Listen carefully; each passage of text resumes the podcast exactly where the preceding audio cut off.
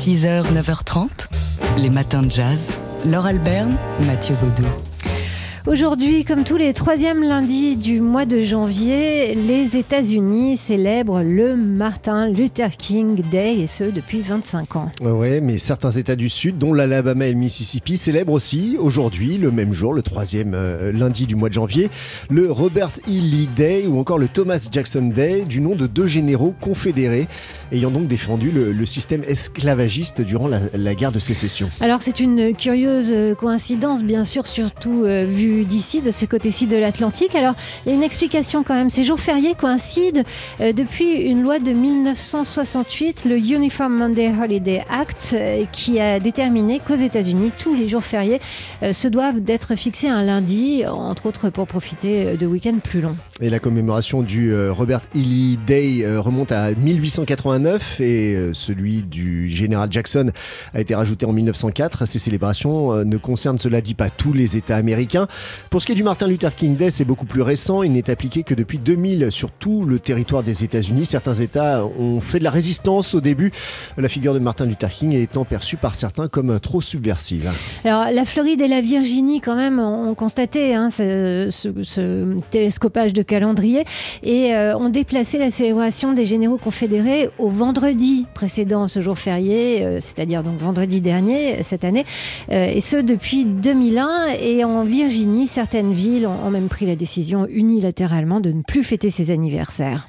L'Arkansas aussi a, supprimé ses anniversaires, ses commémorations des, deux généraux sudistes. désormais, seul l'Alabama, le Mississippi commémorent conjointement Robert Lee et Martin Luther King, donc un pro-esclavagiste et un activiste pour les droits civiques, célébrés côte à côte, ce qui en dit long encore sur les fractures de la société américaine qui persistent.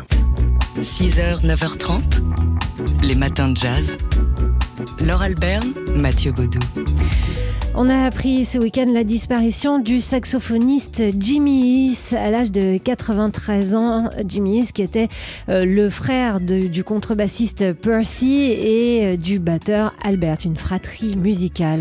Jimmy saxophoniste euh, ténor qui a enregistré notamment avec Howard McGee, Dizzy Gillespie, Clifford Brown, Chet Baker et même de façon assez brève avec Miles Davis en 1959. Un ténor qui a commencé au saxophone alto chez lui à Philadelphie sous l'influence de Charlie Parker euh, après-guerre, se faisant même surnommer Little Bird. Euh, Charlie Parker qui lui a laissé un, souvenir impérissable à Jimmy On va l'écouter ici euh, à propos d'un concert qu'il a donné chez lui à Philadelphie.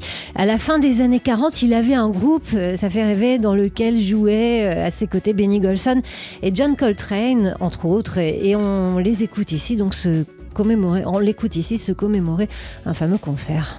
I had a job with my band in Philadelphia at the Elites Ballroom. Avec mon groupe, euh, on a obtenu un engagement au Hillette Ballroom. Un enfant du ghetto où j'habitais avait perdu ses jambes suite à un accident de tramway et un concert de soutien avait été euh, organisé. Et Charlie Parker devait y participer, mais il est venu sans son saxophone. Il l'avait déposé chez un prêteur sur gage, il m'a donc emprunté euh, mon instrument. J'en ai profité pour lui proposer de monter sur scène avec mon groupe. Du coup, à ce concerne, il y avait Bird qui jouait de mon instrument. Et Coltrane était là aussi, bouche bée. Il n'arrêtait pas de le fixer. Conduire mon orchestre sur scène avec Charlie Parker qui joue de mon saxophone et Coltrane qui le fixe, bouche ouverte et une cigarette à la main, c'est une histoire que je racontais toujours à mes étudiants lorsque j'enseignais au, au Queen's College. Parce que pour eux, le saxophone avait commencé avec Train, mais évidemment ce n'était pas le cas. 6h, 9h30, les matins de jazz sur TSF Jazz. Et en ce lundi 20 janvier 2020, comme c'est joli tous ces 20 roulements de tambour, je sais pas les faire avec la bouche, alors je l'ai dit avec ma voix, on célèbre euh, non pas un batteur, mais deux batteurs qui sont nés en 20 janvier. Oui, Jimmy Cobb d'abord, euh, qui a 91 ans aujourd'hui, et Jeff Ten Watts, 60 ans aujourd'hui. Alors Jimmy Cobb, c'est évidemment ce coup de cymbale rentré dans l'histoire de la musique et du jazz sur le So What de Miles Davis, mais son répertoire est bien plus large évidemment, complice de Wes Montgomery ou encore de Winton Kelly. On se souvient également de sa participation sur le morceau Naïma de John Coltrane en 1960.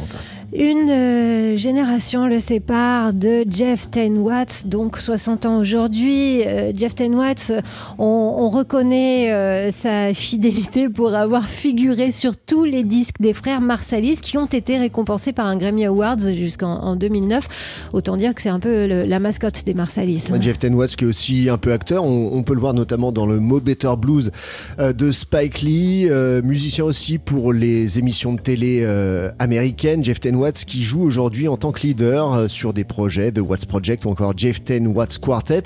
Son surnom de Ten Watts, d'où ça lui vient? Emma Ça lui vient d'une tournée euh, où il croise euh, comme ça une station-service où il y a la marque Chef Tain, chef de tribu qui est, affichée et c'est le claviériste Kenny Kirkland qui lui aurait attribué le fameux euh, surnom Jeff Tain Watts. Alors on va l'écouter ici, Jeff Ten Watts avec Winton Marsalis et un extrait de l'album Black Codes.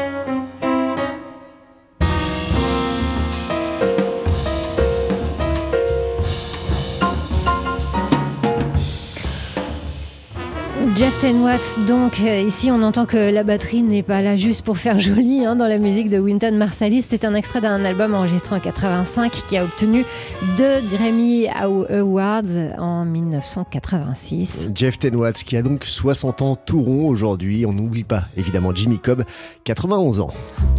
6h, 9h30, les matins de jazz. Laure Alberne, Mathieu Baudou.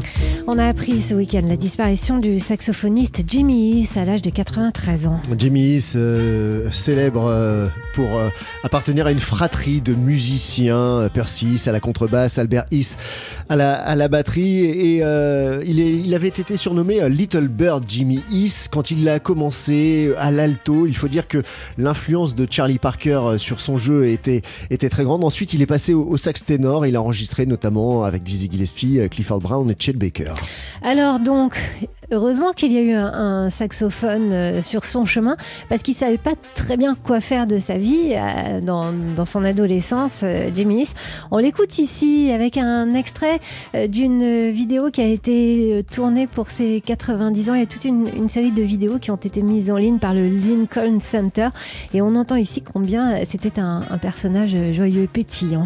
I grew up in Philadelphia, Pennsylvania. I was a tiny guy. J'ai grandi à, à Philadelphie en Pennsylvanie et j'étais un enfant un peu maigrelet. Je ne pouvais clairement pas devenir athlète ni même euh, joueur de football ou de basket. I was under the absolute minimum weight. J'étais bien I loin d'avoir le poids minimum requis. on a horse once and I was frightened by Et un jour, je suis même monté sur un cheval, mais j'ai pris peur dès qu'il s'est mis à galoper. Donc ça non plus, euh, c'était pas pour moi.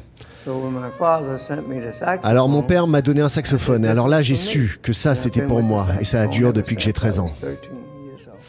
Jimmy Smith, donc euh, sur euh, bah, sa, vocation à 13 ans, c'est pas très tardif. Euh, il a euh, brièvement accompagné Miles Davis à la fin des années 50 et euh, ensuite il a enregistré des albums en tant que leader. Son dernier album s'intitulait Turn Up at the Heath. Il été sorti en 2006. On, on l'écoute avec On Green Dolphin Street.